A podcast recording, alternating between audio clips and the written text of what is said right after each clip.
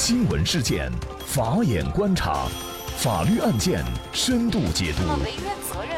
传播法治理念，解答法律难题，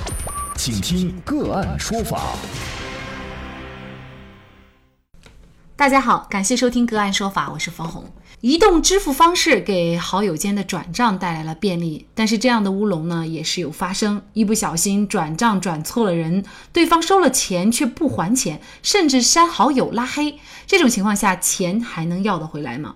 我们来看最近呢，广东省黄先生遇到的这个事儿。据新华网报道，在广东省中山市工作的黄先生，五月二号通过微信平台关联的银行卡给微信名为“海阔天空”的表妹转账。然而，黄先生手误转错了人，此海阔天空非彼海阔天空，一转就转了八万多元。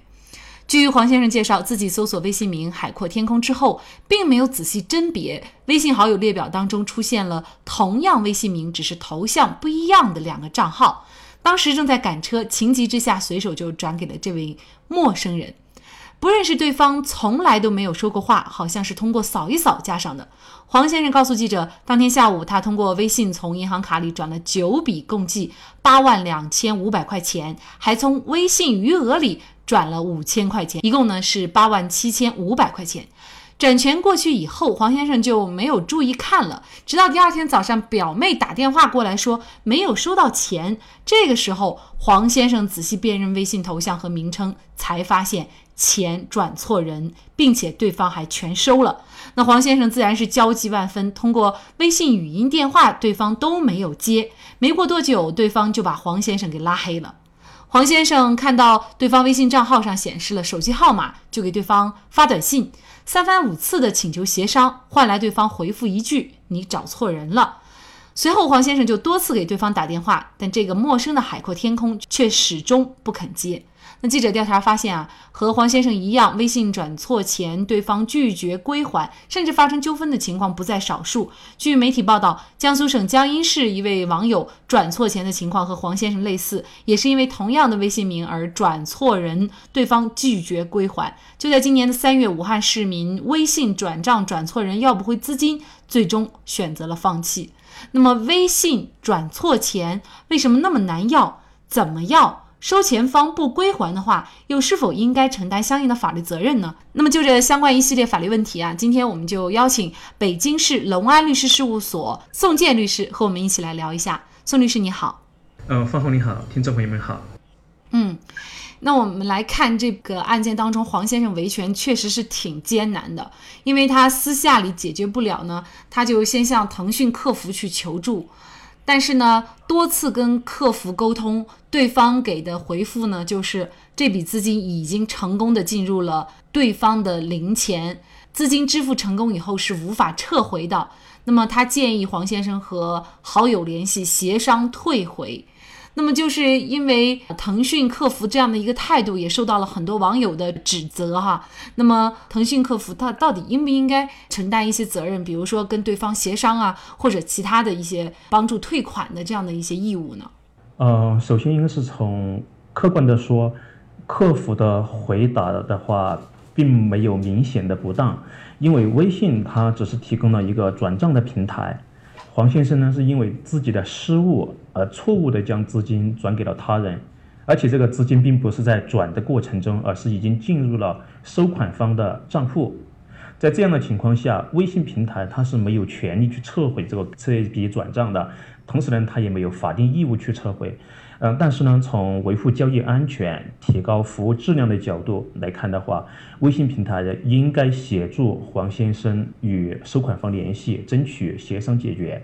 那么黄先生呢，他又继续下一步的维权，也就是说呢，他求助于公安部门。那五月十五号呢，他就去报了案，但是警方以不知道对方的真实姓名和账户信息不构成立案条件为由，拒绝了黄先生，并且建议他找法院。九万块钱啊，也不是一个小数字。警方不立案的理由怎么来看呢？从刑事立案的角度来看的话，在不知道对方的真实姓名和账户信息，这并不属于不立案的合法理由。但是呢，本案黄先生是因为自己的过错导致与他人有这么一个转账这么一个经济纠纷，而并非是收款方诈骗等属于公安机关立案侦查范围的刑事犯罪而导致的一个刑事问题。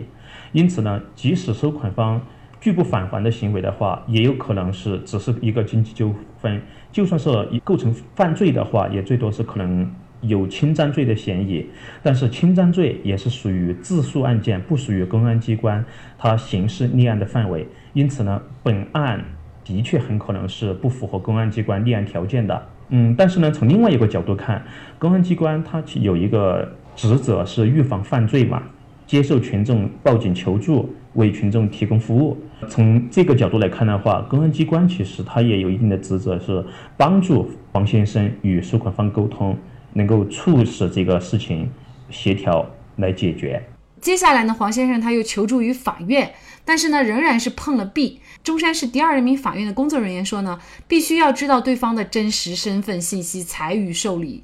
那么同样是要求知道对方的真实身份信息啊，那么为什么会是这样呢？是这样的，就法院它立案的也有几个前提，其中一个是有明确的被告，然后有具体的诉讼请求和事实与与理由。对于说明确的被告这一点，如果说是黄先生还是其他的任何人没有提供被告的具体的信息的话，就是被告不明确的话，法院根本没办法向被告进行送达相关法律文书等等，没办法。推进案件的进入下一个审理的环节，所以说呢，明确的被告这个是肯定是必须的。当然，这明确的被告并不一定是要有明确的被告的姓名、身份证的身份证号、住址这些不一定要完全明确，但是至少是我们至少要有一个明确的，你要告谁，要有一个姓名，这个应该是有的嘛。这一个最基本的条件如果都没有的话，那法院他也不知道你起诉的。对象是谁？他要向谁去送达这个法律文书？因此呢，可能黄先生还是要想办法，不管是通过什么方式，公安机关也好，还是法院也好，通过进一步的沟通来想办法，首先去了解到这个被告的具体的信息、身份信息，这个是要提起民事诉讼的一个前提。那我们看黄先生求助客服、求助公安、求助法院，但是最终呢都没有办法来解决自己的这个问题。难道这笔钱就要不回来了吗？还有没有其他的办法呢？通过本案的情况来看的话，如果黄先生他也想是需要是以自己个人的力量去找到这个收款方的具体的信息，这不现实。因此呢，我觉得黄先生他是。可以进一步的与公安机关以及法院沟通，申请公安机关啊法院帮助解决。他具体采取的方式可能是：第一，首先他请求公安机关及法院帮助去查明收款方的身份。收款方既然有手机号，也有微信号，他很可能在手机的那个所属的通信服务机构，例如说移动、电信或者联通公司进行了实名注册。通过手机号是有可能找到这个收款方的具体的身份信息的，微信平台也有可能进行了实名注册，也有可能找到收款方的身份信息。因此呢，公安机关可以根据黄先生的申请，然后公安机关根据自己的职权去向这些服务机构也好，还是微信平台也好，去查询收款方的真实身份。呃，而且这是公安机关这一方面，在法院这个一方面呢，因为被告不明确，法院不予立案。在这样的情况下，其实黄先生他也可以进一步向法院提出申请，就是对于这个立案，现在立案登记制能不能申请通过法院来以法院调查令的方式去调向通信服务机构以及微信公众平台去调取收款方的身份信息。鉴于本案的特殊性，就是现在这个高科技的带来一些便捷，但是也带来一些可能潜在的一个风险。对于黄先生来说，如果公安机关、法院不协助他的话，他是没有能力来维护自己合法权益的。从维护公民合法权益的角度来看，公安机关以及法院是应当给黄先生一些必要的帮助，查询收款方的身份信息，在调取到收款方的身份信息之后。黄先生还可以起诉收款方以不当得利的作为一个诉讼请求，以一个理由来起诉，要求收款方返还。这个是根据那《中华人民共和国民法通则》的规定，就是没有合法根据取得不当利益造成他人损失的，应当将取得的不当利益返还受损失的人。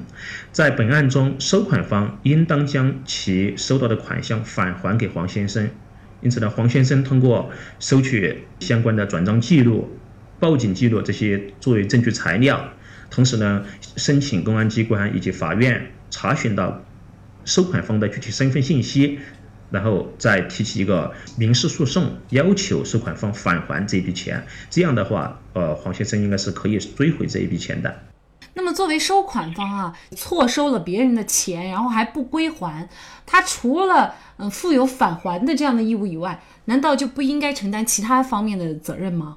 从目前的法律规定来看，我个人还是倾向于认为他只是承担返还财产的这个民事责任。但是呢，我认为鉴于这个呃网上支付导致可能会出现错误的将钱。或者是资金吧，错误转给了其他人，这样的情况下的话，如果其那个收款方拒不返还，在这样的情况下，我认为随着这个类似的情况增多，我认为是有必要对刑法关于侵占罪的规定进行一些修改。因为侵占罪的话，现在的规定是将代为保管的他人财物非法占为己有，数额巨大拒不返还的，这样是。构成一个侵占罪，但是从本案来看的话，本案是黄先生错误转账给收款方的，不是说黄先生把这个钱交给收款方代为保管的，首先不符合这个侵占罪的第一种情形。侵占罪呢，还有一种情形是说，说将他人遗的遗忘物或者埋藏物非法占为己有，数额较大拒不交出的。依照前款规定处罚，也就是说，如果将遗忘物或者埋藏物非法占为己有的话，拒不交出，而且数额巨大，也可以认定为侵占罪。但本案也不属于埋埋藏物或者是遗忘物，而是属于错误转账的一个过错，一一个小失误所导致的，把自己的资金转给了其他人。但是我认为，如果在收到收款方收到错误转的钱，而且数额也达到一定的程度，再拒不返还，这样的情形的话，其实他侵害的是转账方，例如本案的黄先生他的合法财产权利，这个与侵占罪所列举的几种行为具有类似的社会危害性，而且甚至危害性更大。所以呢，我认为是有必要把它纳入刑法调整，通过修改关于侵占罪的一些规定，从而。对这类的行为进行一些刑事方面的一些处罚规定，嗯，我个人这么认为的。那么显然，从本案来说呢，黄先生的维权路哈还是有一些艰难，所以在这里呢，也是要提醒大家，就是您在转账的时候，现在同名的这种网名哈太多了，所以您在转账之前呢，还是一定要多核实、多确认，而不要很仓促的一下就把钱转走。当然，另外我们也呼吁收错钱的一方，我们要讲究诚信，那么不能没有任何理由的就去收了人家的钱还拒不返还。那么在这里呢，也再一次感谢宋建律师。那么对于本期节目的图文资料，欢迎大家关注“个案说法”的微信公众号，您在历史消息里面就可以找到。另外呢，我们的公众号里面也有对过去二百多期节目进行了分类，我们把它们分为了民事、刑事、婚姻家庭、行政类案件，大家可以根据自己的需要啊进行查看。另外呢，里面也有我们嘉宾的详细介绍。如果您在生活、工作、生意当中遇到一些法律问题，寻求解决，也欢迎大家向我们进行咨询。您可以直接添加幺五九七四八二七四六七的微信号进行咨询，也可以直接电话咨询。为大家提供法律服务的都是我们个案说法邀请的节目嘉宾，他们都非常的专业、资深和负责任。如果您觉得我们的节目对您有帮助，那支持我们的方式就是关注我们的公众号进行转发分享。感谢您的收听，我们下期节目再见。